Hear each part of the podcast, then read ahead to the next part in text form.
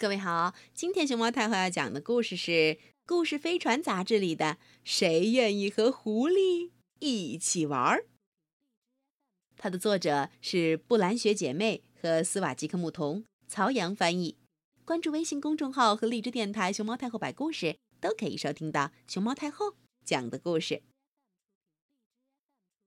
狡猾的狐狸有个鬼主意。组织一场全年最盛大的躲猫猫游戏。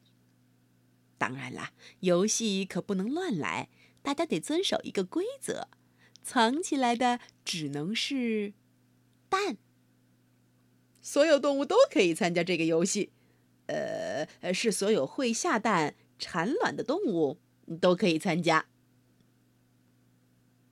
动物们接到狐狸的邀请信，如约来到了比赛现场。狐狸蒙着双眼，靠在大树前头，开始倒计时。赶紧去藏你们的蛋吧，Go！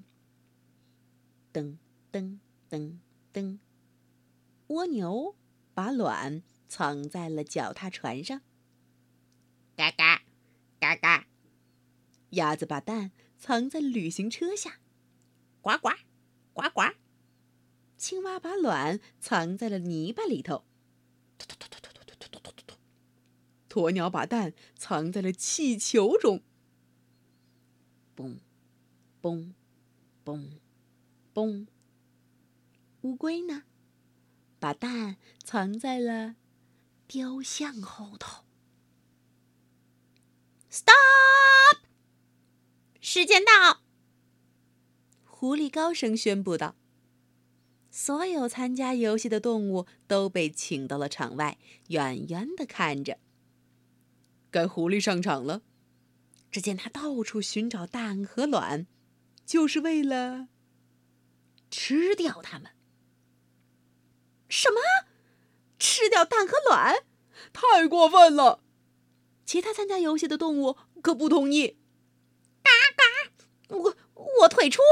鸭太太高喊着：“嗯，我我也退出。”乌龟太太叉着腰，大声宣布道：“鸵鸟更生气了，他脸都涨红了，高举着脖子：‘这哪里是游戏嘛！’嗯，我们去把宝宝救出来吧！”呱呱。青蛙太太说：“。”，狐狸是不会得逞的。